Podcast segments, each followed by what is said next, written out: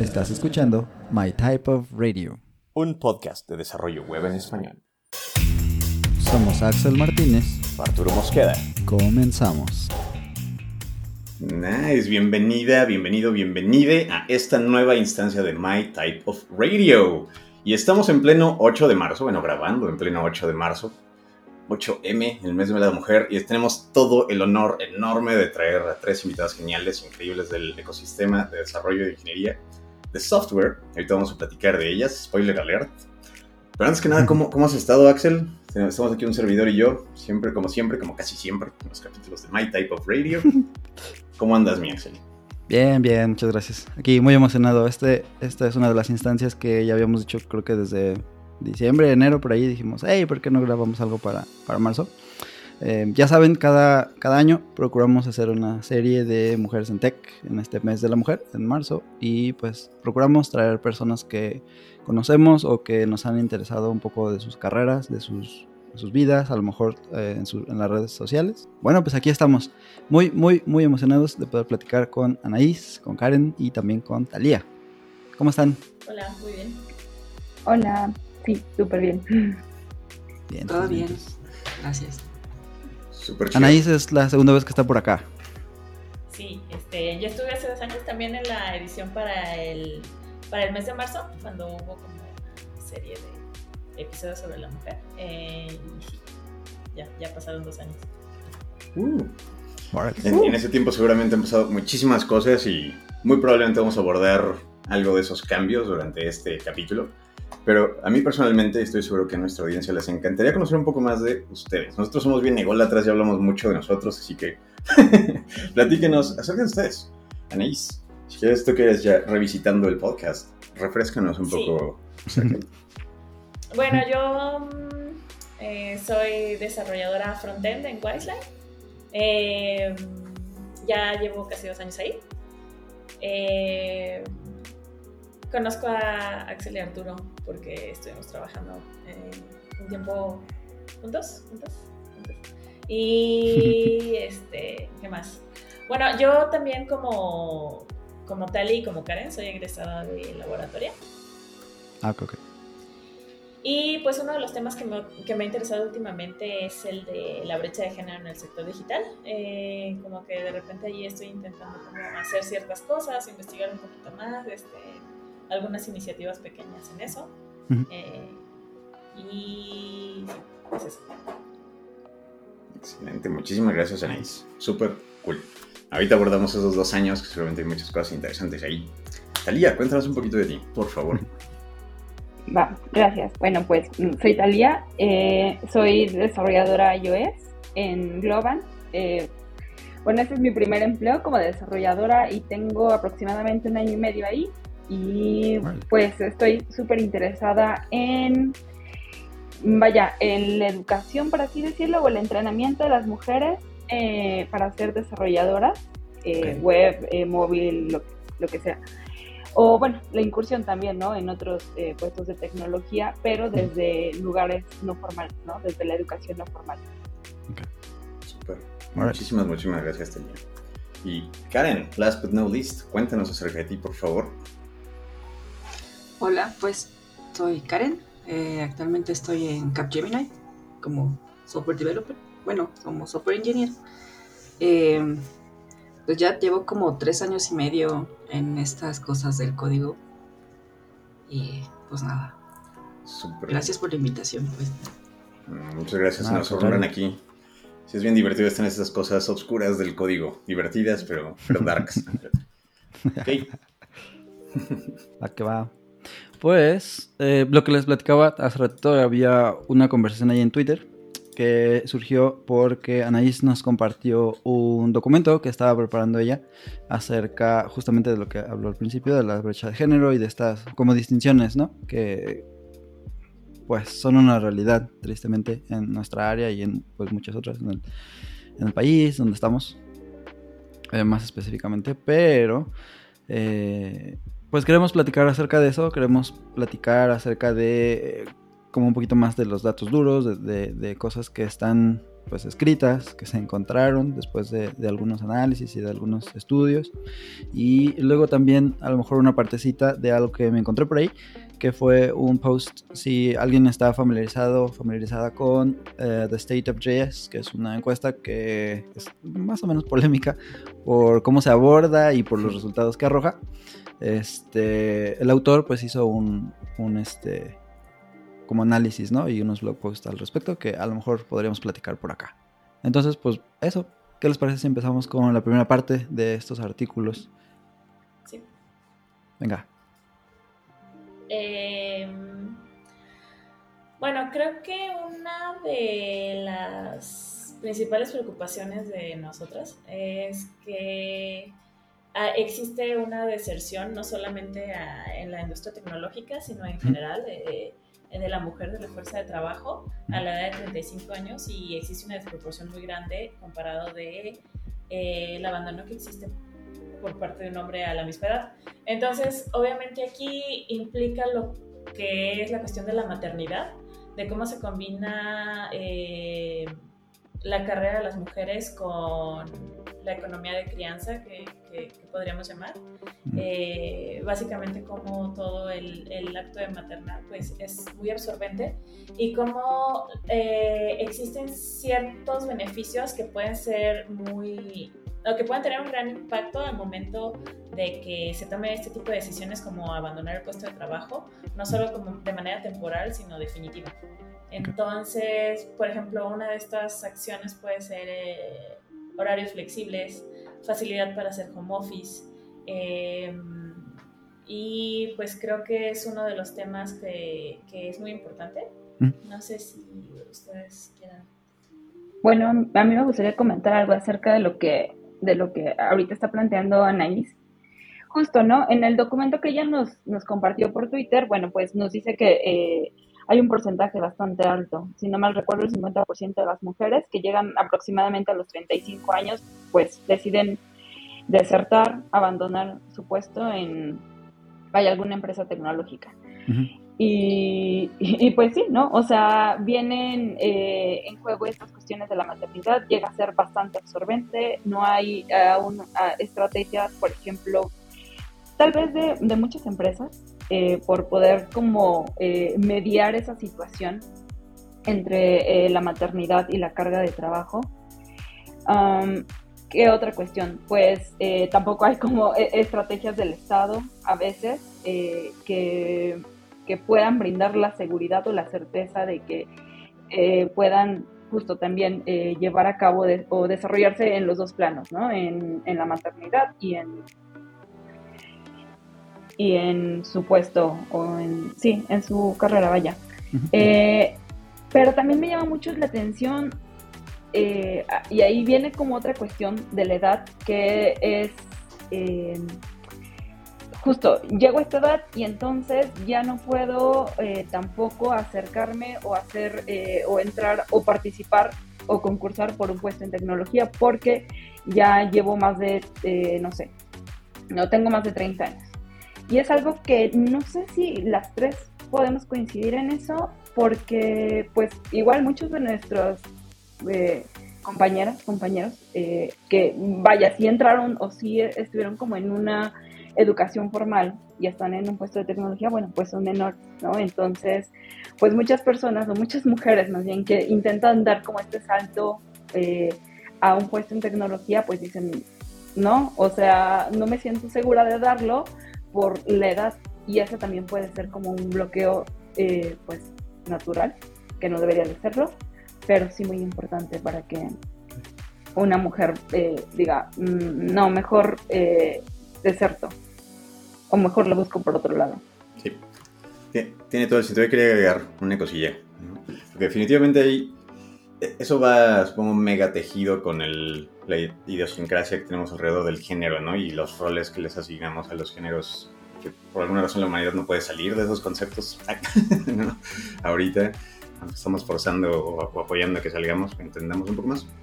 Pero co consideramos, perdón, abriendo un poco más la conversación, moviéndonos a la siguiente pregunta, ¿consideran que esta representación, sobre todo en la edad, ¿no? Porque estoy seguro que la representación en general es muy importante, ¿no? hablando del tema de edad que están tocando, la presentación en cuanto a edad, mujeres en tecnología de diferentes edades, ¿cambiaría algo? ¿Cuál sería, qué sería algo que debe cambiar en el ecosistema para que esa aguja se mueva? No exista esa percepción o, podamos abrir la puerta más transparentemente desde dentro y desde afuera la tecnología, ¿no? Mm, Bueno, voy a tomar otra vez la palabra. Me parece que ya hay varias estrategias, por ejemplo, desde el reclutamiento, ¿no? Desde búsqueda y reclutamiento, que ya muchas empresas eh, realmente pues no preguntan la edad, ¿no? Durante las, las entrevistas. Entonces, pues realmente conocen tu edad hasta que entregas eh, los documentos ya para formalizar eh, la empleabilidad. Pero, pero bueno, en mi caso, ¿no? Así, así pasó. Pero sé que en otros lugares podría ser distinto. Que en otros lugares ese podría ser así como, bueno, ajá, ¿y cuántos años tienes? No, pues tantos, ¿no?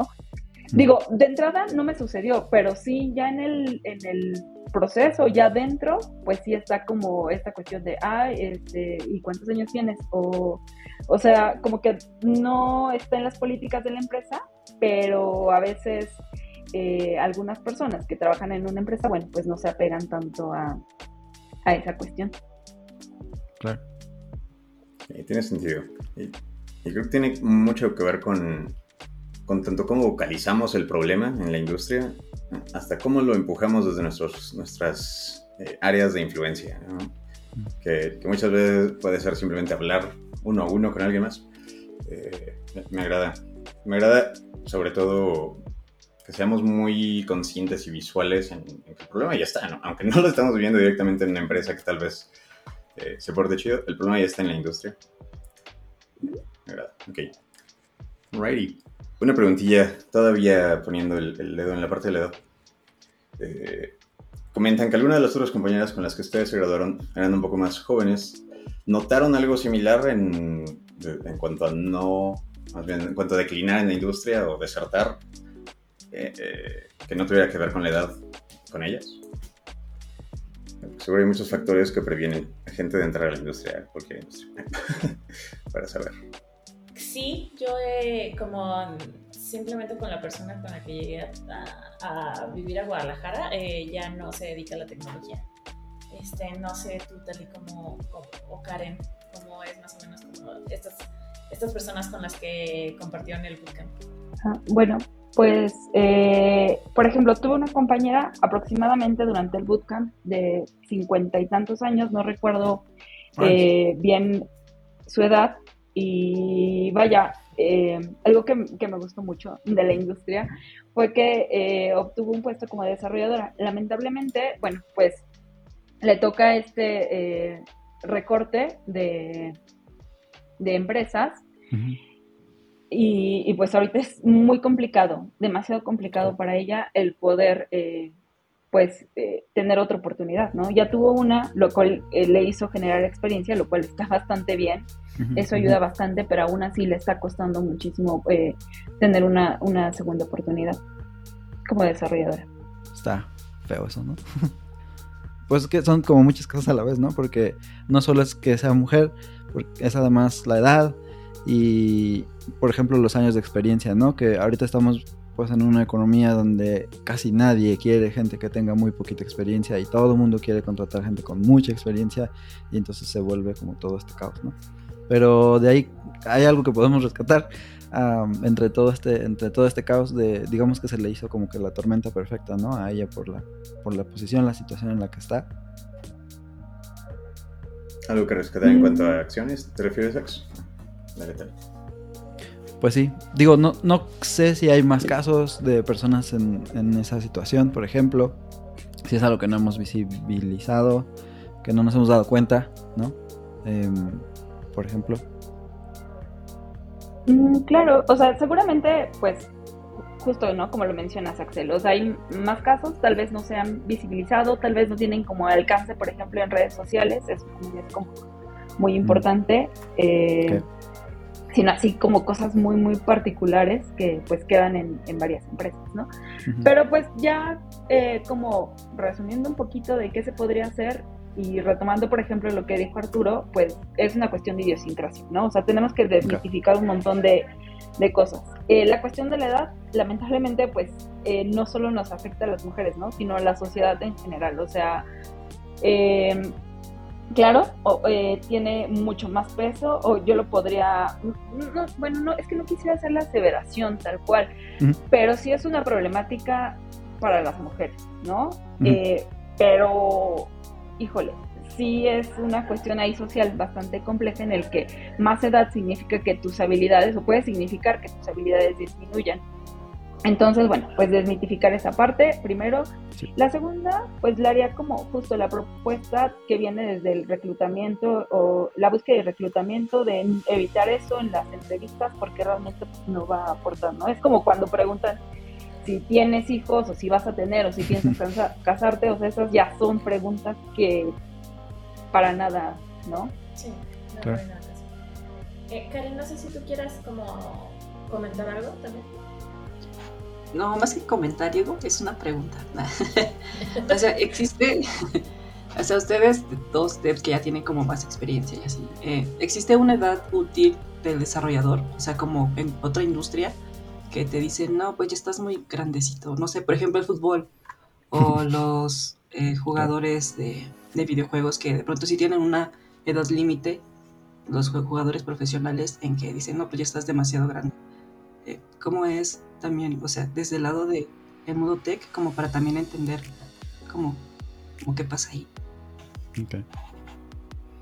Es una, una, excelente pregunta. Digo, personalmente siempre he ido con la bandera de que la edad realmente no importa, ¿no? Ni la edad, ni la carrera, ni muchas cosas que clásicamente consideramos que importan no importa.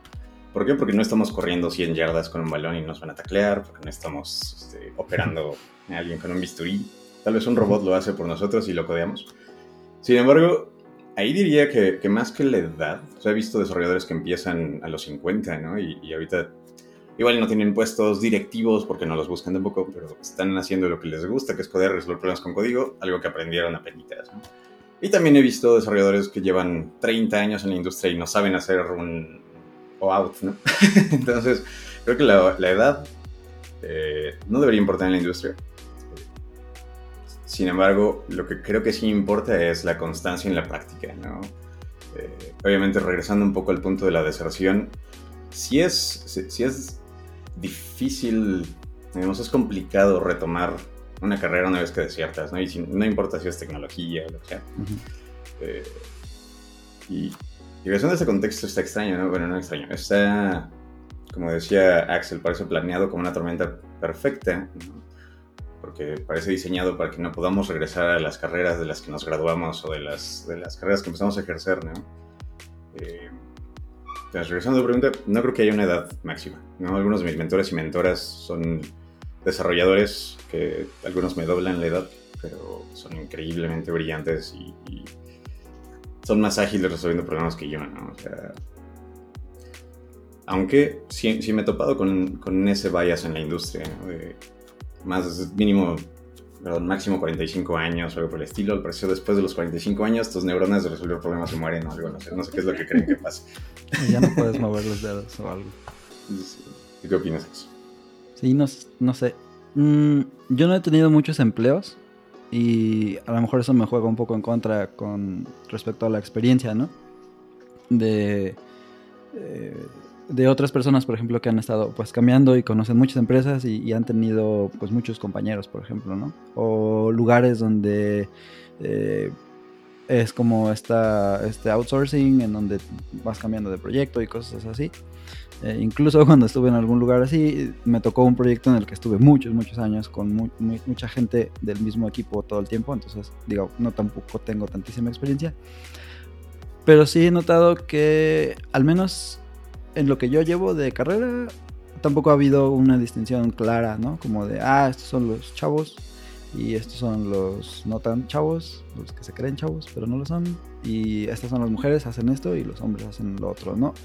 afortunadamente yo he tenido esa, experiencia de tener eh, Scrum Masters que eran mujeres, de tener compañeros desarrolladores que eran señores ya bastante grandes, em, de recibir eh, recién egresados de las carreras y entran como, como gente eh, junior y así y todo, ¿no? Y, pues van creciendo un montón y los van sacando de los proyectos y se los llevan a liderar a otros, cosas así. Donde estoy ahora mismo, ah, hay dos chavos eh, que son, ellos son de la India y a ellos les avientan así un montón de cosas y pueden con todo, ¿no? Y eso es algo padrísimo.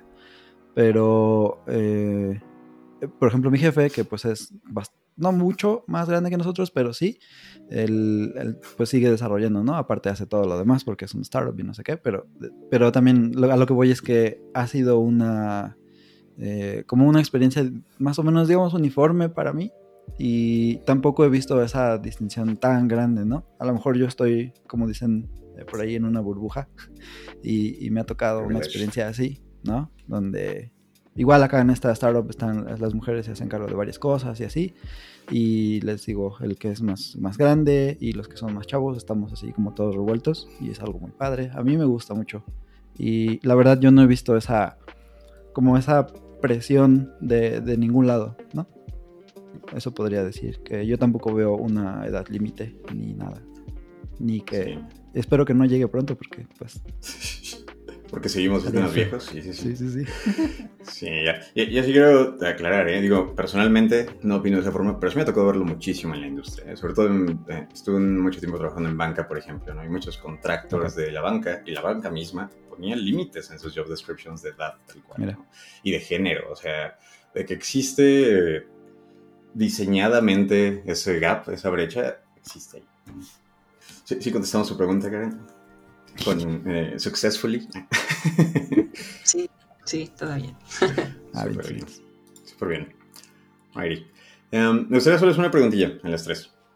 Digo, ah, ah, ya comentaron que las tres vienen de Laboratoria, que es un bootcamp muy chévere enfocado a mujeres para eh, aprender bases de programación y encontrar eh, posiciones de trabajo en diferentes empresas. Cuéntenme en qué momento como que ustedes les dio el clic, y eso pudo haber sido a los dos años, no sé, o, cuando estaban en la laboratorio, de, ah, yo quiero estar en esto, ¿no? O sea, sí me late esto, sí me veo haciendo esto por mucho tiempo más. Anaís, ya, ya vi que, que, tiene, que mueres la primera. Sí, pero es que como que me quedé así, yo lo contesté la vez pasada, pero si quieren lo vuelvo a contar. Ya sí, en fue muy rápido porque ni siquiera había entrado al laboratorio, apenas estaba postulando. Y cuando fue el proceso de, postulación, recuerdo que no dijeron así como, ah, va a haber un examen, etc. Entonces va a tener como comprensión de lectura, pensamiento lógico-matemático y no me acuerdo qué más. Y dije, ah, sí.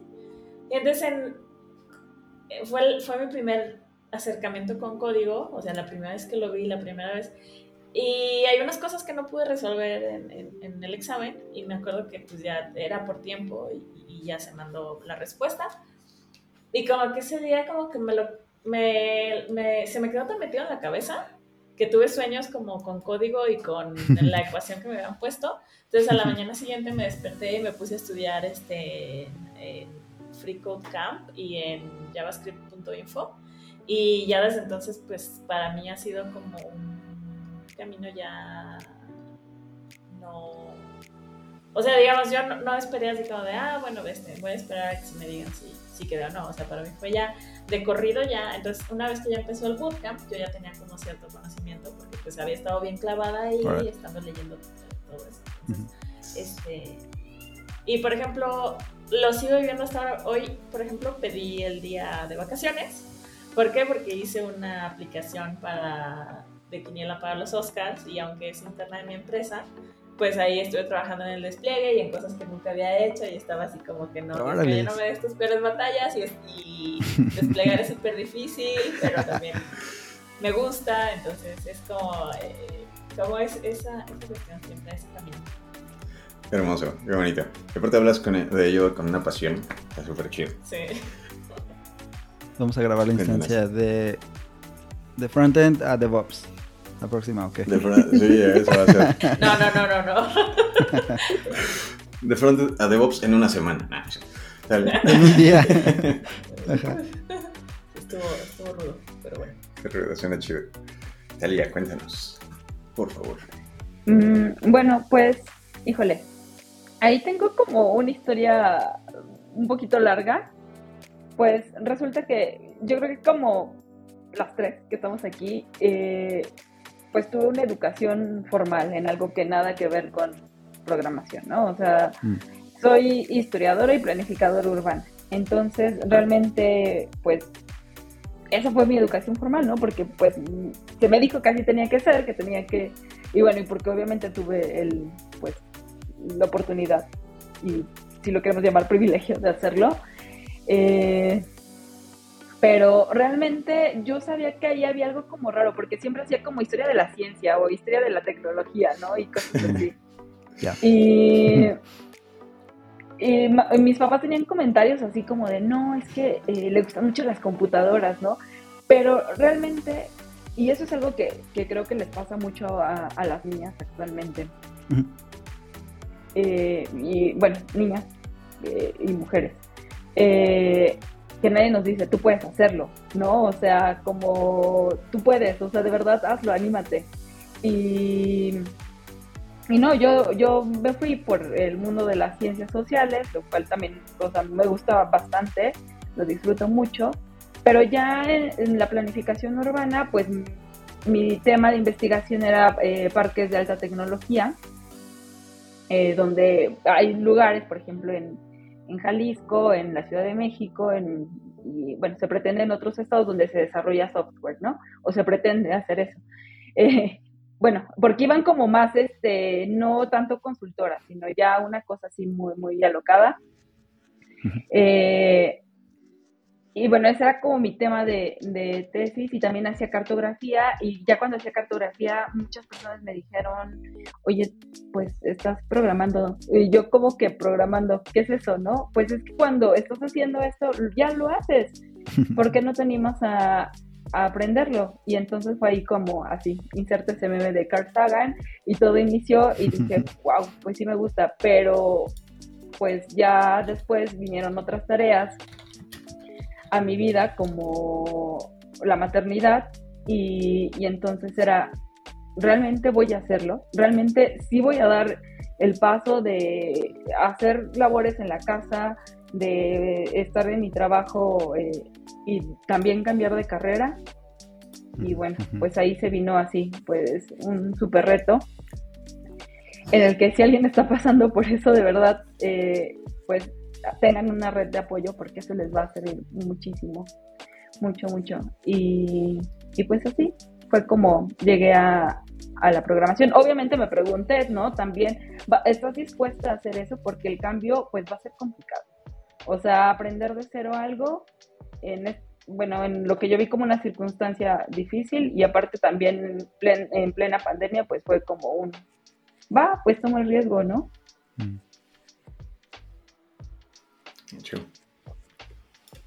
Está súper interesante. Un, fun fact medio raro que... De esos que te enteras hace como 10 años y que después tienes que volver a Google para ver si sí era verdad. Es que Jack Dorsey, el creador de Twitter, también era cartógrafo, es curioso. Hacía mapas y, con esa idea de mapear y mensajear hizo Twitter. interesante, qué bonito. Cómo se conecta nuestro mundo. Muchas gracias, Talia. Eh, Karen. Pues también es una larga historia. Eh, pues yo estaba en la universidad, yo, soy antropóloga social de formación y estaba en mi tema de investigación era sobre neutralidad de, Internet, bueno, derechos digitales y neutralidad. En es, como en el 2010, 2012, cuando estaba lo de SOPA, PIPA, la ley Dorian y todo esto, este relajo. Em, y muchas de las comunidades a las que me acerqué, pues eran eh, comunidad de software libre, cultura libre, pues un montón de gente así como interesante.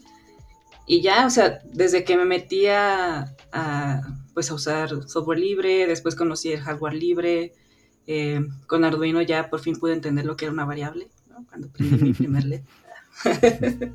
hace muchos años y después comencé a dar talleres de enfoque STEM para infancias y juventudes en varias organizaciones, escuelas, eh, ya se estuve como unos 8 o 9 años, hasta que un día dije que, pues, ¿por qué no? ¿no? Dar como el siguiente paso. O sea, sí lo sentí como que ya era lo que seguía. Y, y pues ya, ha pasado tres años y medio y aquí estoy. Muy bien. Qué, genial, qué genial en el ecosistema y qué cool que estás dando educación. Este, ¿Puedes contarme un poquito más de eso? Estoy muy interesado. Y a la audiencia, por supuesto. Sí, todo empezó, también fue como casualidad. O sea, yo comencé a dar talleres de alfabetización digital en una asociación civil internacional y que de pronto la encontré y dije, Ay, no tengo nada que hacer, voy a ir como dos veces por semana. Eh, y, y se acercaba el taller de verano y era así como, Ay, pues les podemos enseñar este PowerPoint a los niños, ¿no? Y yo así de, no, ¿cómo crees que vamos a enseñarle PowerPoint a los niños? en ese entonces yo estaba trabajando en un blog, escribía sobre tecnología, sobre todo sobre, reseñaba distribuciones Linux. Alright. Y, y en eso me encontré con Scratch del MIT. Y como que lo aprendí, le hice la propuesta a la asociación civil y ahí comenzó todo.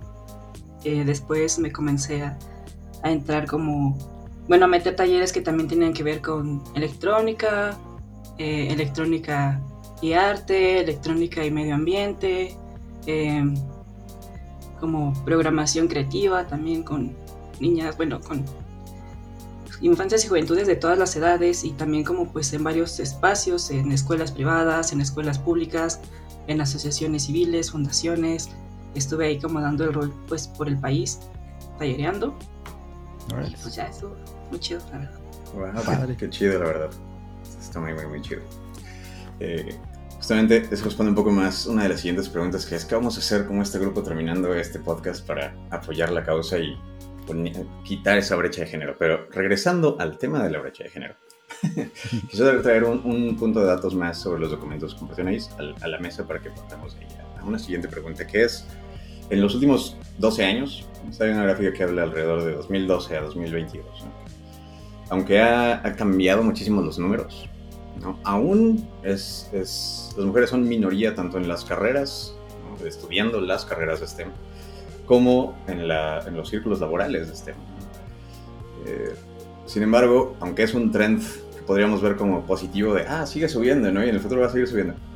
Desde sus respectivos eh, campos de acción, ¿cómo ven eso? ¿Cómo han, cómo han experimentado eso? ¿Lo han experimentado? ¿Eso es como una, un aumento realista o, o cómo se ve desde sus realidades realmente? Desde el frontline. Eh, o sea, hablas de cómo se, cómo se ve la reducción de la brecha de género. Sí, sí, sí, realmente esa estadística que parece bastante impresiva, ¿no? Impresionante, eh, es algo que, se, que pueden notar desde, su, desde el frontline, desde su día a día en el trabajo. Realmente no es, es más estadística que realidad. Yo siento como que las empresas sí están interesadas en, en generar iniciativas. Creo que no siempre le atinan, eh, justamente hablando de la empresa en la que trabajas tú. Este, me quejé. eh, porque, eh, bueno, conoces este taller que viene de Google. O sea, es que también es, ese es el problema. O sea, eh, las empresas de tecnología quieren implementar en México la cultura de Silicon Valley, lo cual está muy padre tener mesitas de ping-pong en la oficina, está muy padre tener coquita light, está muy padre todo eso, ¿no? Pero cuando llega a este punto, eh, Google lo que hace es que crea este programa que se llama I Am Remarkable, lo cual está, está bien. Pero yo un día me encontré con, bueno, no, no que esté bien, ¿no? Pero bueno, eh, así es. Pero eh, un día me y de hecho, pues seguido me quejo con Tali y creo que también con Karen, ¿no? Creo que con Karen un poco menos. Eh, pero eh, me encontré un día una publicación en la que una persona dice, ah, taller- di el taller de I Am Remarkable, ¿no? Y lo ves y eran, no sé, por ejemplo, 20 hombres y 5 mujeres, ¿no? Y yo dije, ¿qué está pasando? O sea, y ya me metí como que vi el programa y decía, no, o sea, es para las minorías, para grupos poco representados en la industria tecnológica. Entonces creo que es ahí como, en, e- ese es un ejemplo de cómo se van distorsionando eh, como las iniciativas Ok. cuando eh, sirven más como herramienta de marketing que como para generar un cambio real. Eh, yo sobre todo creo que estoy muy en contra de, este, de esta perspectiva en la que el, como que para reducir la brecha de género tienes que trabajar duro y tienes que, este, no sé, quizá dedicarle también tiempo a tu familia. Y tú dices, o sea, en realidad una persona que vamos a suponer, eh, yo tuve compañeros que, traba- que vivían en Cuautitlán Izcalli y, y nuestro bootcamp era en la Roma. Y eran tres horas de traslado. Eh, ella no tenía pareja, eh, no tenía pareja, no tenía hijos, pero, o sea, si sí hubiera tenido eh, el traslado, o sea, ¿cómo le dice a una persona, no, tienes que hacer tiempo para, o sea, es, es algo totalmente desconectado de la realidad, ¿no?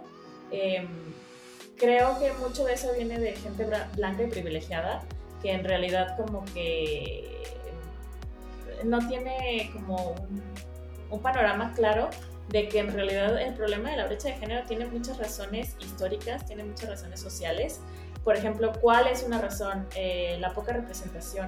Entonces, ahora en mi empresa está como esta discusión de un día hacia nosotros y no. Yo digo, a mí me ha costado tanto trabajo tener este, este lugar en la industria que yo no voy a, o sea, no es mi tipo de protesta. Si para otra persona es su protesta, está perfecto, ¿no? O sea, yo de verdad he tenido noches de desvelos, este, o sea, he tenido que trabajar muy duro y yo digo, no, de aquí este, no me mueven mientras, o sea, no. Entonces es, es, eso, ¿no? Creo que es como esa crítica que yo siempre hago, pero también sí veo personas eh, interesadas en, o interesados.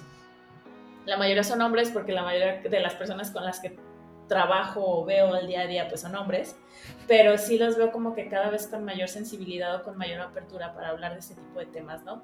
Y creo que este, por eso es bueno darle difusión a, a, este tipo de cosas. Ah, por ejemplo, hace rato, perdón por hablar tanto, pero eh, hace rato hablábamos de, de, la maternidad y cómo es, es, un estereotipo. Pues no solamente es un estereotipo, a veces también sí, o sea, viene del, del lado institucional, por ejemplo, es mucho más difícil para un hombre tener acceso a, por ejemplo, a guardería del IMSS que lo es para una mujer. ¿Por qué? Porque en el hombre no recae esta responsabilidad de, la crianza, ¿no? Este, había ahí un, amparo famoso que una mujer era trabajadora doméstica, no tenía seguro, el hombre sí tenía seguro, no le querían aceptar a, los, su bebé en la guardería, ¿por qué? Porque los hombres no tienen ese beneficio. Entonces, es decir, o sea, también afecta y en realidad, o sea, afecta de una manera a, hombres y a mujeres, también con una expectativa de lo que representa la masculinidad eh, pero creo que tiene que abordarse pues de diferentes maneras. Coincido, muchas gracias por pues, definitivamente. Telia, ibas a, ibas a mencionar algo, perdón. Sí, me encantó esta idea de, de Anaís. Yo sabía que, por ejemplo, el de un día sin nosotros no era mi forma de protesta y creo que Anaís expresó también algo que, que, bueno, me gustó bastante. Sí, nos ha costado un montón estar en, en, la industria y mantenernos y estar ahí todos los días. Entonces, definitivamente también me preguntaron, ¿vas a faltar? No, este es mi lugar, ¿no? Y, y este es mi trabajo y me encanta lo que hago y, híjole, no es eh, igual mi forma de protesta, aparte de que, pues, es también, este, no sé, un día en el que puedo hacer muchas cosas. Eh, y puedo aprender más, entonces pues no me gusta a veces perderme de eso, ¿no? Mm, sí y, también, bueno, de lado o de mano, de la mano con lo que comentaba Ana, y muchas empresas tienen como una lista de buenas intenciones, ¿no? De queremos hacer esto. Por ejemplo, recibí un correo, ¿no? De puedes faltar el, el 9 de, de marzo, pero habla con tu, este, no sé, tu tech lead, ¿no? Y, y, él te puede dar chance de hacerlo, eh, siempre y tanto no se ve el impacto de esa falta, ¿no? Entonces tampoco entendí esa protesta, ¿no? Entonces no, o sea, como que dije, no, de todos modos, no era mi forma y ahora menos.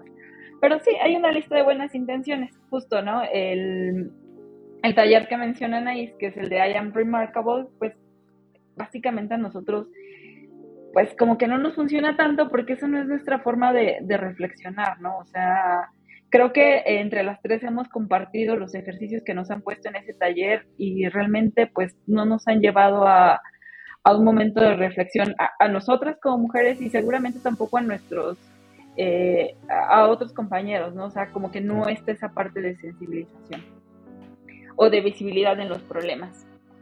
Eh, y sobre la brecha y bueno, lo que, lo que mencionan de mayor incursión de, mujeres en, en el área, o en este eh, particularmente, pues a mí me llamó mucho la atención algo, que, que la incursión de las mujeres ahorita no es, eh, en un porcentaje, ¿cómo decirlo? No, más bien en un porcentaje alto, la incursión de las mujeres en algún puesto de tecnología viene desde la educación no formal, ¿no? Desde un bootcamp o un taller.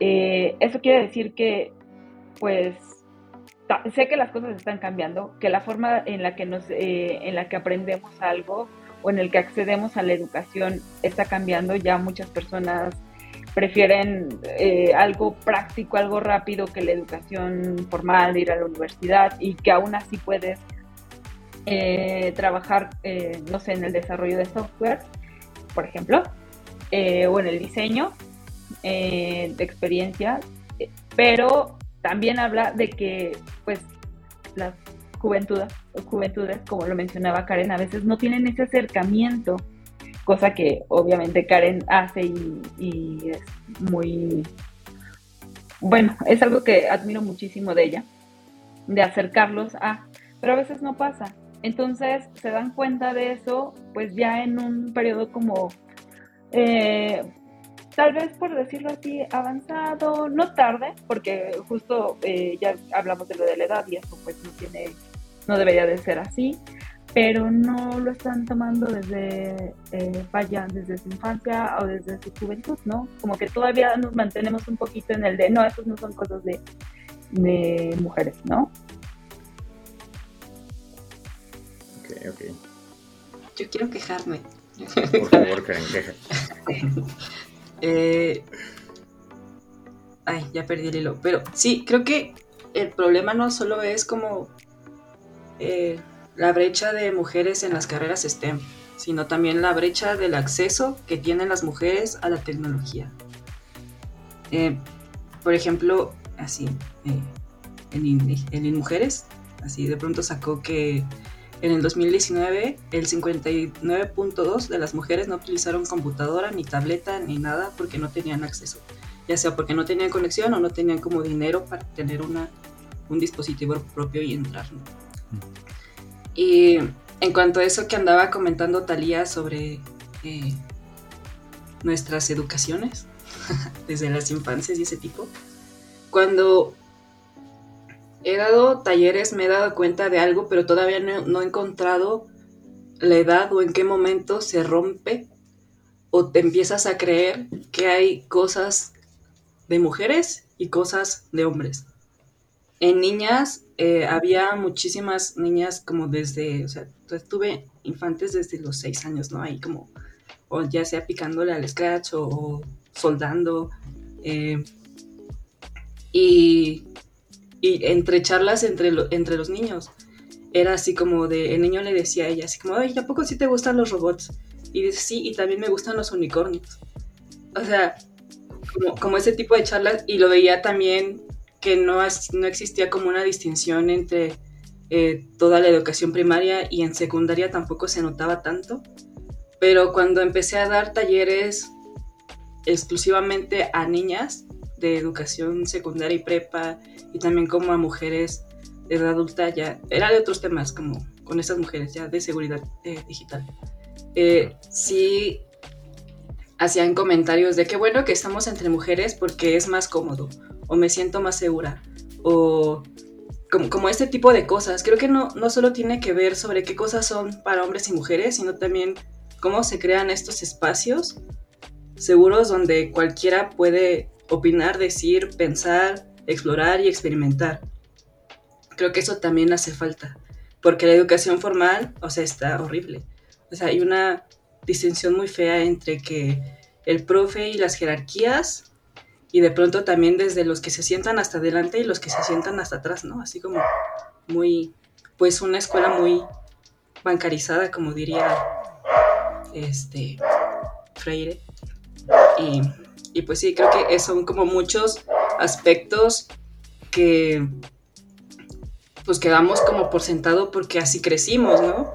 Eh, y que de pronto ni siquiera tomamos en cuenta como que puede que estar ahí como una parte del quiebre que ahora nos lleva pues a hablar de ahora de que pues hay muy pocas mujeres, hay mucha deserción y hay como temas que de género que de pronto a, a hombres como que no les pasan por la cabeza y a mujeres sí y viceversa.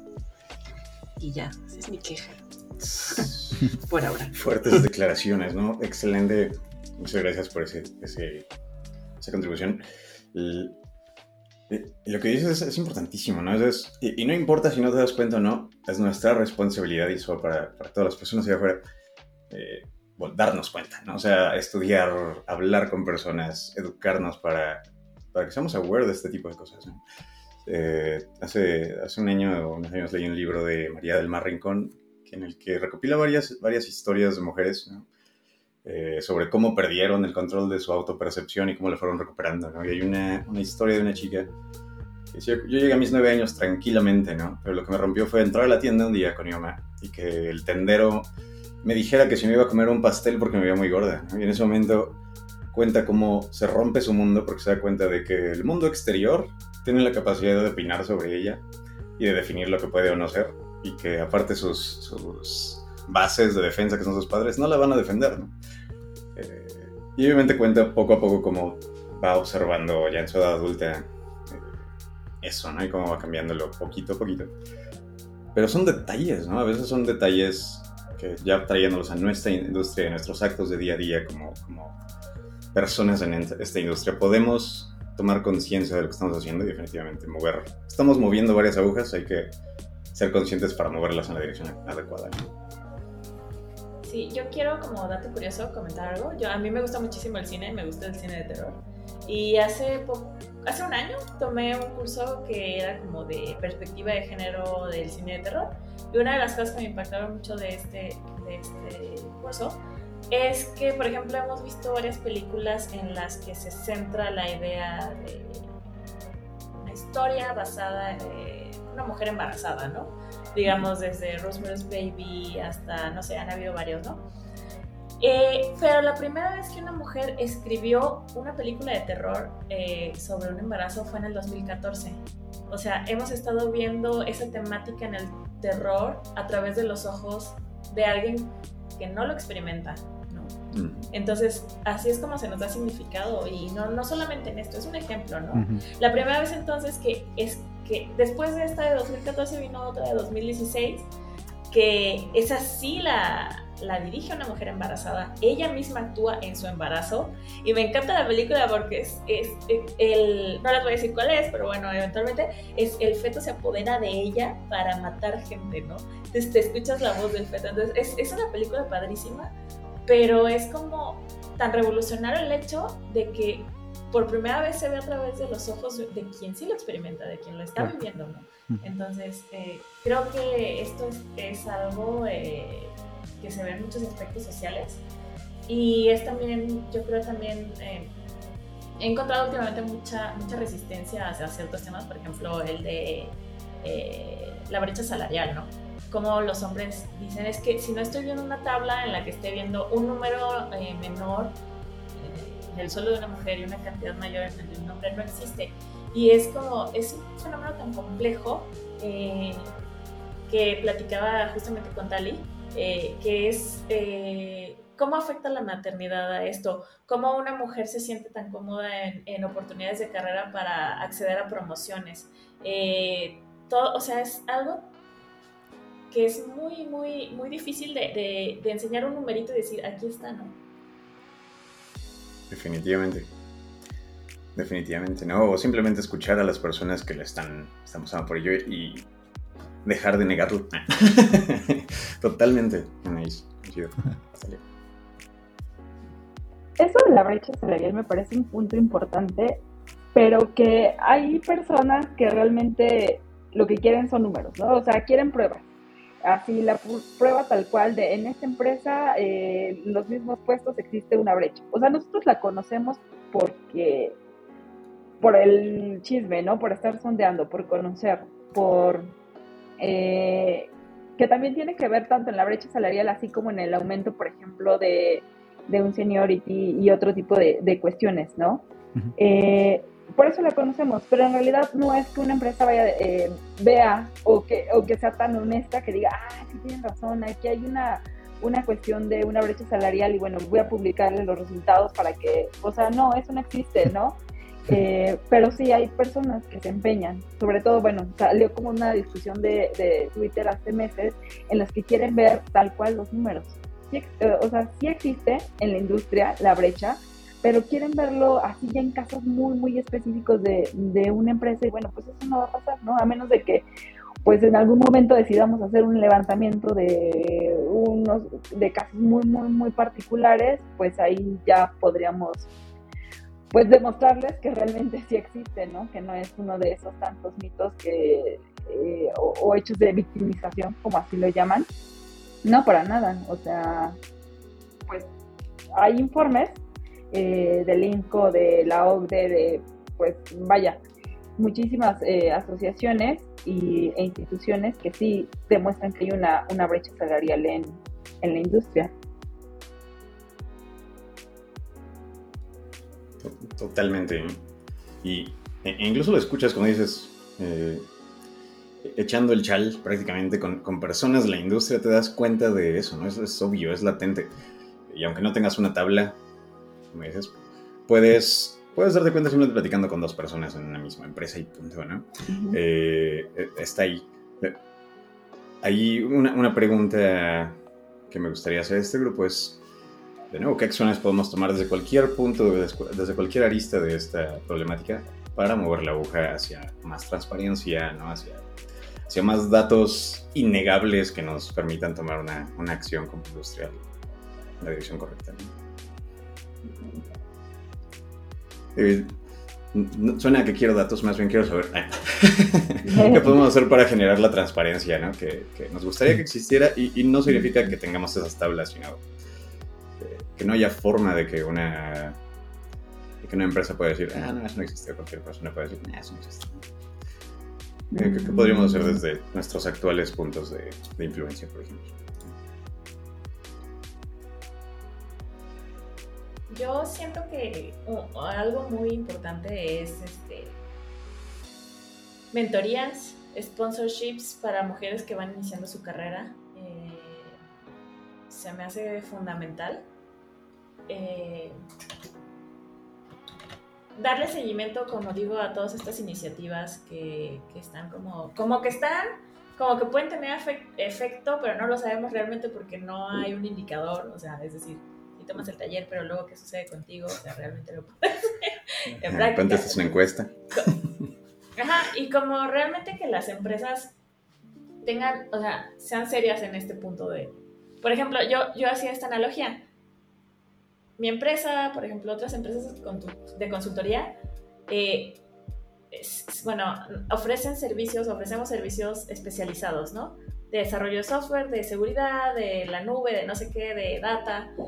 Pero al momento en el que llega eh, la necesidad de implementar iniciativas, entonces no le tomamos la seriedad de contratar a, quien realmente es especializado en esos temas, ¿no? O sea, decimos, no, nosotros lo hacemos, ¿no? O sea, es como decir, no, o sea, eh, tiene que también ir de, ambos lados. Totalmente, ¿eh? sí, te entiendo. Es como hacer Scrum sin haber leído la guía de Scrum y sin tener un Scrum Master. Exacto. Muy buen punto, Anis. Chido, ¿no?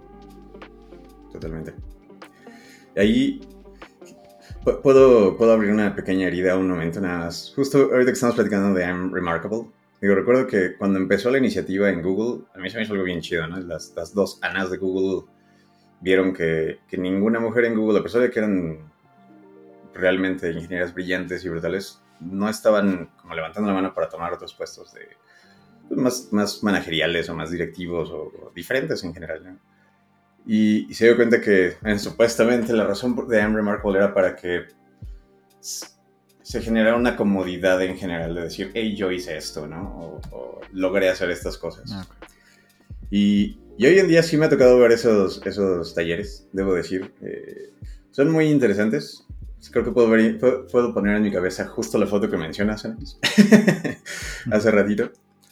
Eh, sin embargo, yo he visto un, pequeño cambio. ¿no? Yo creo que muy unado de esta idea que mencionas que se me hace muy importante, mentorías desde el inicio, cuando, vas, cuando vas iniciando la carrera como mujer, porque aparte eh, hay otro dato muy interesante sobre cómo obtienen la educación ambos géneros, según la encuesta de, de, este chaval. Entonces hay, hay un menos del 9-10% de mujeres que tienen educación de STEM registrada, ¿no? Y eso significa que necesitamos impulsar mucho más el cómo mentoreamos, el cómo coachamos en un inicio, porque eso eventualmente son las, las foundations sobre las cosas para las nuevas directoras de tecnología, las nuevas implementadoras, ¿no? DevOps como Nice. nice. este, mm, perdí un poco la pregunta, pero yo en cuanto a que, aún con cómo podemos hacer cosas desde nuestros puntos de influencia, porque aparte nuestra audiencia también todos son súper activos y todos tienen diferentes círculos de influencia. Eh, ¿Cómo vemos la aguja ahora en cuanto al coaching? En cuanto a que más que esperar que las empresas, eh, espero que todas las empresas que están escuchando lo hagan, ¿no? Lo hagan como comunidad de software, ¿cómo metemos eso al, ecosistema? ¿Cómo metemos que existe coaching? ¿Cómo aseguramos que, que si una empresa lo hace o no, no importe dentro de nuestro ecosistema, sino que aseguremos mentoría temprana para, para todos? O sea, eh, yo creo que hay varias maneras. Yo ahorita estoy dando un módulo en un bootcamp, que no es laboratorio, laboratorio creo que tiene modalidad de tiempo completo. Y la verdad es que le dedico mucho más tiempo del que quisiera dedicarle a veces. Pero, eh, digo, lo hago porque las personas, principalmente dos mujeres que llegué a mentorear han sido, de verdad ha sido que mentorearlas la mejor parte de mi carrera. Este, eh, verlas como de repente llegaron como con esta duda de, pero es que si no puedo, si no puedo, y yo, la, y yo me sentía así también, entonces, eh, no, no sé si sigue dándolo, porque como les digo, es muchísima inversión de tiempo, este, pero creo que sí hay formas, creo que lo de las comunidades, yo creo que también las redes sociales son una gran plataforma, ¿no? Yo he visto como, de repente como este, estos o estas influencers que abren así como un calendario y dicen, ay, voy a dar una mentoría de una hora por si no sabes lo que quieres hacer en tu carrera, estás confundido, confundida con tu path, este, yo te puedo echar la mano. Y a veces este tipo de conversaciones pues sí tienen impacto, ¿no? A veces que alguien te diga, no aprendas así cinco lenguajes al mismo tiempo, especialízate quizá en uno. O sea, a veces eh, no sabemos cuándo algo de nuestra experiencia puede ayudar a otra persona. Definitivamente. Muy, muy cierto, sí.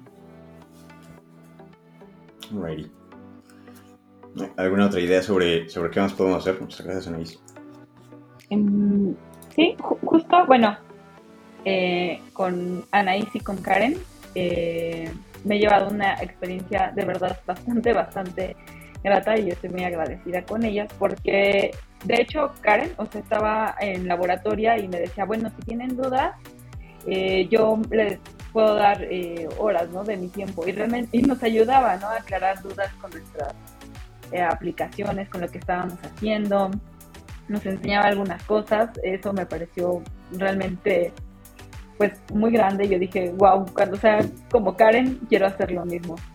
Y Anaís me acuerdo muchísimo que iba a tener una entrevista técnica y me hizo un mock de entrevista técnica y estuvo, o sea, también me ayudó muchísimo. Entonces esas acciones que parecerían pequeñas, en realidad son enormes y ayudan un montón, ¿no? Si hay alguien al lado que, o sea, no, no tan grande así como de abrir una convocatoria, lo cual está muy padre y también se agradece porque sí hacen un impacto en, las personas. Pero bueno, pues podemos empezar con el, con el de al lado, ¿no? Por ejemplo, eh, cuando llegan compañeras nuevas y, tienen alguna duda, bueno, pues me gusta acercarme, ¿no? Así de, ah, bueno, ¿qué es lo que pasa? ¿Podemos hacer esto? Sé que en algún momento, no porque ellas lleven menos tiempo, quiere decir que no me puedan ayudar, ¿no? Al contrario, también me han ayudado muchísimo, entonces ya hacemos así como nuestra red, porque, bueno, eh, nos sentimos un poquito más cómodas al expresar qué, cuál es el problema que tenemos, o qué es lo que, lo que pasa. Y también lo hemos encontrado eh, esa confianza en algunos compañeros, ¿no? Y esto también se, se, agradece bastante. Totalmente. Sí, el mentoring, y el mentoring va a funcionar para todos, pero, me gustaría recalcar que específicamente en el ámbito de disminuir la brecha salarial y todo lo que hay alrededor de eso, creo que mentoría temprana para mujeres, audiencia, es algo que podemos activamente todos como individuos, incluso de uno a uno, empezar a afectar positivamente. ¿no? O sea, platicar con alguien, platicar con alguien sobre la, la, situación actual de la industria, sobre esa situación actual y sobre las realidades que a veces asumimos ¿no? cuando entramos a esta carrera como personas. Está chidísimo.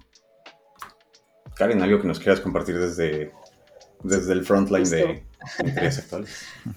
Eh, bueno, el primero es, pues dejen que ellas hablen, o sea, y que ellas digan y que ellas propongan. O sea, de nada sirve justo estas iniciativas de, puedes faltar el 9 si me avisas y si no afecta en el proyecto, ¿no? En tu ticket. Eh, o vamos a hacer como de iniciativa tarjetas coleccionables con frases motivadoras, ¿no? O yo qué sé o justo estos talleres donde en realidad no, no aportan nada de una crítica, pues en serio, ¿no? O social, o que, que sí que sí eh, te haga abrir los ojos, ¿no? Y un poco explotar el cerebro. Em, y la otra, o sea, desde las mentorías, iba a contar una anécdota. Creo que también depende cómo te acercas al otro. O sea, sí, sí soy muy así como de, de la forma en la que te acercas al otro y cómo creas como estos espacios hace, yo estuve de mentora en la primera generación del bootcamp de Tecnolatinas y ya, o sea, ya en la parte de JavaScript y las sentía muy tensas. O sea, todos sus profesores eran como que ingenieros y cosas así. Eh, eh, y de pronto yo llego y les digo, ay, no se preocupen, yo también salí de un bootcamp. O sea, y se sintió como, como ese respiro de tranquilidad de que todo va a estar bien. Y ya fue como unas sesiones súper relajadas. Y, o sea, creo que eh, eso también como de decir, ah, pues, pues no pasa nada si ahorita echamos a perder las cosas, pues estamos aprendiendo. De todos modos va a pasar cuando tu trabajo, ¿no? O sea, vas a romper algo en algún momento, vas a romper producción, no pasa nada. Entonces, como también, eh, eh, pues dar esta chance de equivocarse de que el error siempre es como una posibilidad y, siempre, y no está mal, pues creo que también eso es como algo importante que funciona dentro de las mentorías. No puedo estar más de acuerdo. Desestigmatizar el, el que el equivocarse está mal, siento que es el, primer paso para realmente avanzar como especie. Qué chido. Muchas gracias, Karen. Alrighty. Bien. Pues a mí me ha gustado mucho esta conversación. Algo que decía al principio era, no, creo que no lo grabamos, pero yo prefería como escucharles y, saber qué es lo que, lo que tenían por ahí para compartir con los demás. Em, la idea de que fuera una, una, instancia, un episodio del podcast es hacerlo un poquito pues más permanente, digo, lo que sea que vaya a durar nuestro hosting. a ver cuánto más, cuánto tiempo más duran los episodios ahí, pero eh, sí, hacerlo porque he participado, no he participado, pero he escuchado algunos eh, Twitter Spaces y cosas así, ¿no? Y, a lo mejor entre todo este ruido se pierde un poco de, la idea de lo, que, de lo que se está compartiendo, entonces pues queríamos invitarlos para, para que quedara un poquito más permanente, ¿no? Y que estas ideas fueran más, eh, no sé, difundidas de una manera distinta, es la, cosa. Y pues muchas gracias, tenemos muchas... Eh, muchos temas que hemos tocado. Eh, a lo mejor no platicamos de lo que decíamos al principio, de los documentos y eso, pero sí vamos a dejar por ahí los links porque son documentos interesantes. Eh, eh Talía mencionó a IMCO y otras eh, organizaciones. Hablamos de, de que era STEM y así, ¿no? Dijimos algunas cosillas por ahí que, bueno, están explicadas en estos documentos y nos encantaría ahí que le echaran unos ojitos porque están muy, muy buenos. Esta parte también coincidió mucho de lo que, de lo que dijeron. Eh, por ejemplo, la forma en la que las mujeres como que llegan a ser devs, por ejemplo. Justo que son más bien en el área informal y que no es, no es tanto como que pues estudiaron una carrera y así. Eso parece ser una tendencia no solo en, lo que vivimos nosotros, sino en otros pues, países, por ejemplo, ¿no? En esta, esta encuesta que les mencionaba y cosas por el estilo que, que, sí nos gustaría que vieran por ahí y bueno también que nos platicaran en las redes sociales estamos procurando estar en todas es un poquito complicado pero ahí andamos si alguien de ustedes Anaís Karen o Talía tiene algo más que nos quiera compartir antes de que nos movamos a las, a las últimas dos secciones, eh, ¿cómo ven?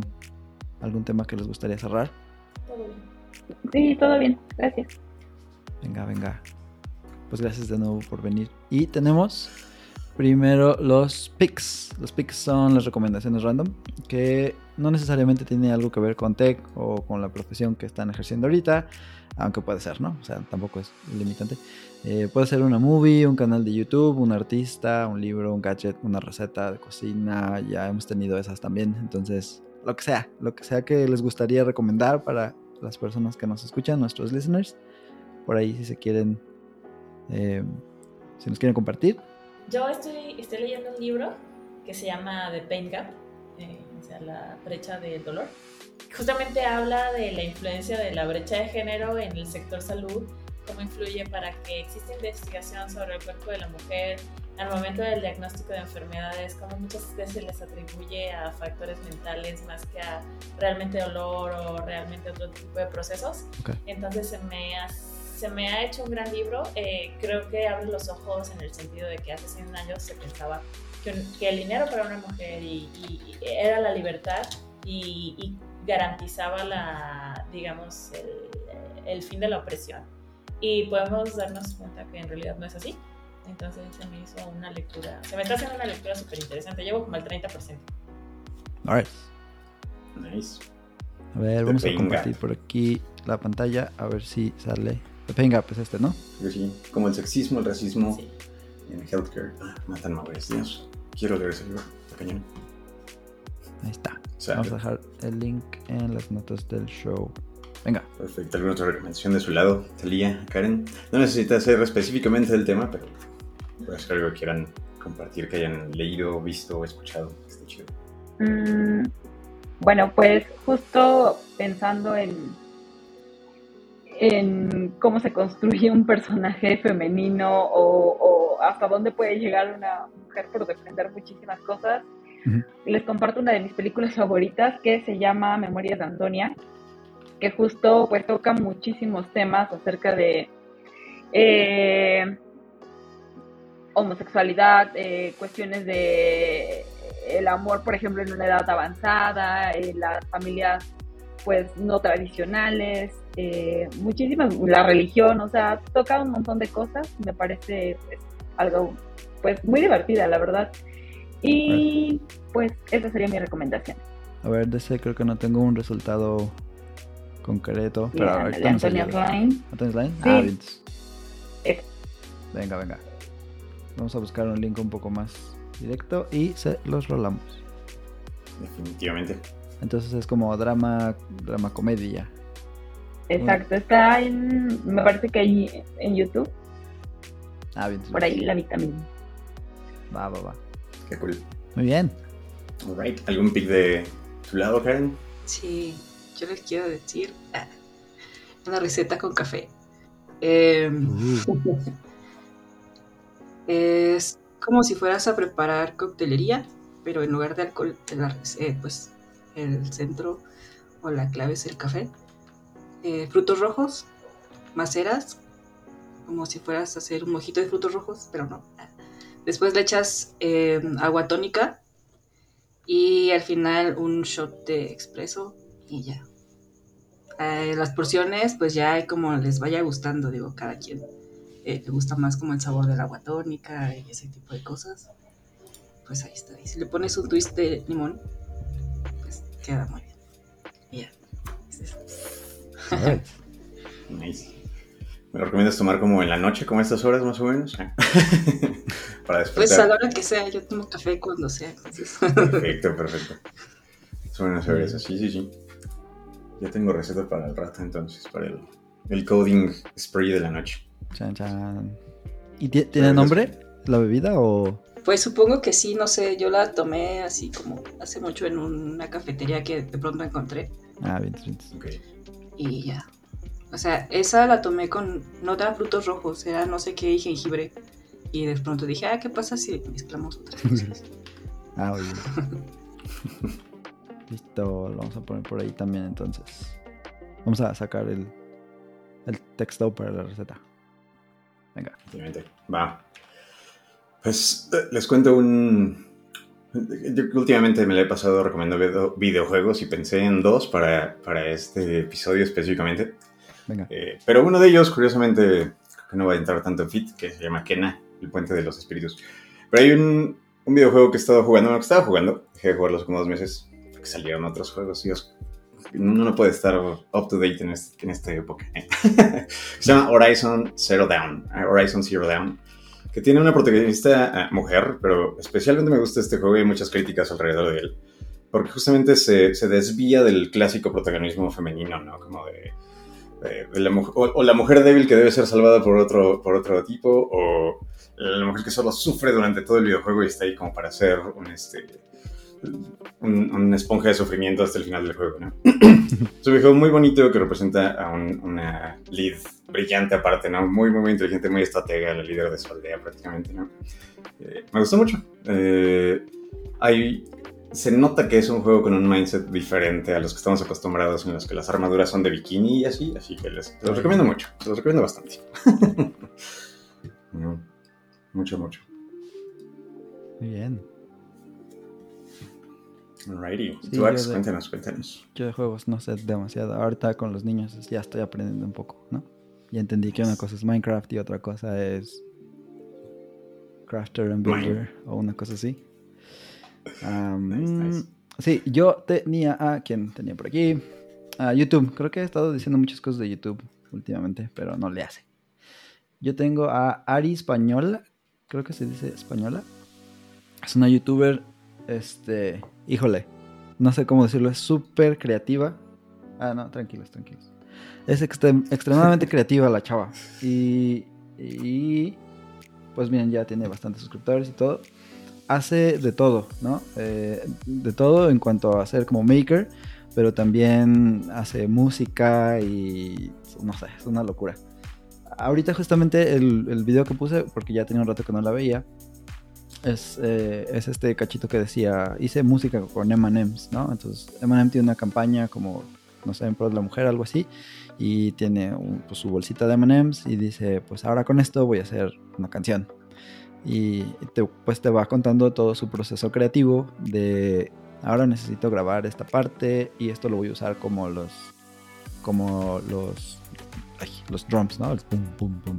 Y esto ahora necesito algo que haga una nota. El problema es que pues no me sirve nada de lo que hay en esta bolsa como para crear una nota. Todo es más bien como percusiones y así, ¿no? Y bueno, total, que se va por todo ese proceso en este video en particular pero tiene muchísimos otros eh, videos, hace versiones de canciones populares de, música pop eh, con diferentes materiales, utiliza así las cosas más extrañas como ya les dije ahorita, ¿no? Eh, tiene por ahí un post de que hizo una, una taza de baño súper incómoda para no pasar demasiado tiempo en ella y, la, la, manera en que lo hizo así fue hacerla con legos entonces, pues ya te, dicen, ah, me senté y está horrible, así que no me voy a quedar aquí mucho tiempo, o cosas así, ¿no? Bien, bien como por todos lados la chava, súper random. Pero a mí me gustó mucho por, por, esa parte de la creatividad, ¿no? Y de esta, esta onda de ser maker y músico y todas esas cosas, esta música y todas esas cosas, está muy padre. Sí, justo dice ahí, ¿no? For outrageous people. Entonces sí, está, está muy random, muy loca. Suena outrageous. ¿Cómo traducirías outrageous al español, Axel? No tengo idea. Eh... no sé. Pero sí, Outrageous, se ve chido. Ahora, ¿cómo programas música con M&M's? Ah, Ajá. Aumentemos el nivel. Ah, codeemos con M&M's. dejas caer, como en la máquina de Mario Machine. Ready. Te, te pasamos a la, a la, última sección en la que yo sí quiero hacer un, un eh, ¿cómo se llama? Un endorsement muy cañón al effort que está haciendo Karen de acercar conocimiento a de STEM a mujeres, eso está increíble. Venga, venga. Definitivamente dejen, vamos a dejar links, vamos a dejar cualquier forma en la que podamos apoyar, si es posible, en la descripción del capítulo, así que chequenlo. eh, pero, ¿ustedes tienen algún endorsement, algo, algún proyecto en el que ustedes estén trabajando o alguien más que digan, ah, esto estaría chido que lo, lo, vean o lo apoyen o lo usen, es una librería o algo por el estilo? Mm, creo que no como tal. Ok, ok. Ya les gané el de Karen, lo siento. Okidoki. Alrighty. Pues nos quedamos Este, con yo eso. sí. Perdón, Karen. Ah, perdón. No. Ay, por favor. Sí, tengo. Tengo como uno que sí tengo que hacer y el otro que a ver si sale. Este. em, estoy colaborando con una. con una colectiva de mujeres sobrevivientes de violencia doméstica. Y el chiste es hacer como un eh, aplicativo con ellas. Digo, en realidad todavía no tenemos como ni forma, ni cómo, ni qué. Pero es algo con lo que voy a estar ahí. Bueno, con lo que ya he estado empezado a trabajar con ellas, como acercándome con ellas y así. Y la otra es igual con eh, una gran amiga. Lanzamos hace unas semanas una convocatoria que creo que nadie ha pelado todavía. Eh, es una beca, se llama Beca Galeana Gutiérrez, eh, de- sobre trabajo comunitario y tecnología.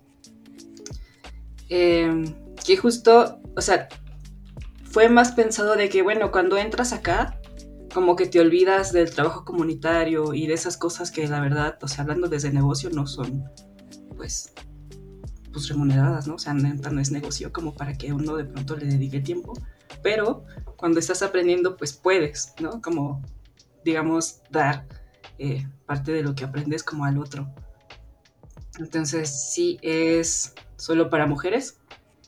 Y pues como ahorita es un piloto, solo necesitamos dos y nadie se ha inscrito y es como triste, entonces ese saber si sale, pues ya este, les estaré diciendo en un año porque la beca dura un año. Ah. Entonces les enseñamos investigación social, eh, cosas que tengan que ver también de tecnología, es como más armarles su, su pad dependiendo de sus intereses y pues ya.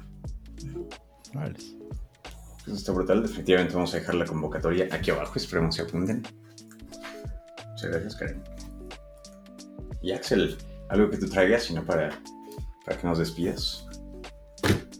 No, eh, los demás episodios, ahí es donde pueden encontrar lo- mis blogs. Ah, en este no me parecería muy, muy conveniente, muy apropiado más bien. Pero sí, eh, muchísimas gracias otra vez. Am, disculpen también que ahorita me está doliendo un poquito la cabeza, entonces ya me quedé más callado. Pero sí, sí, que teníamos muchas ganas de, hacer este episodio especial. Vamos a hacer todo lo posible para que salga tan cerca del 8 de marzo como, como nos sea humanamente posible y la compu se deje con esto de la edición y esas cosas. Pero gracias de nuevo, gracias a Anaís por venir de nuevo, gracias a Karen y a Talía por aceptar la invitación y bueno, por ayudarnos a grabar una instancia más. Estuvo padrísimo. Muchísimas, muchísimas gracias, de verdad. Eh, No, gracias. y definitivamente. Muchas gracias. están- Ay, gracias, gracias. Y si están muy abiertas a, a venir de, de nuevo muy pronto, están, son totalmente bienvenidas para platicar de de lo que quieran con nosotros, con la audiencia. Gracias. Alrighty. Pues Axel, si no hay nada más que decir, eh, realmente un gustazo haberlas tenido aquí en esta instancia de My Type of Radio. Y también a ti, muchísimas gracias por escucharnos. Nos vemos en la próxima. Come frutas y verduras, no les con muchos extraños, a menos que sean muy interesantes. Haz tus pruebas unitarias, git commit y push. Y nos vemos en la próxima. Bye. Bye. Muchas gracias por escucharnos. Consulta nuestros episodios en nuestro sitio web mytypo.dev o suscríbete desde tu plataforma favorita. como Spotify, Apple Podcasts, Google Podcasts y muchas más. Síguenos arroba mytypeofradio todo junto. En Twitter, YouTube, Instagram y Facebook. Me gusta listar cosas. Nos vemos pronto en la próxima instancia que escuches de My Type of Radio. Nos vemos por ahí. Oh, no, Axel, no lo pusimos a grabar. No, bueno, eso, fue el test run. ¿Listos para el de verdad? No,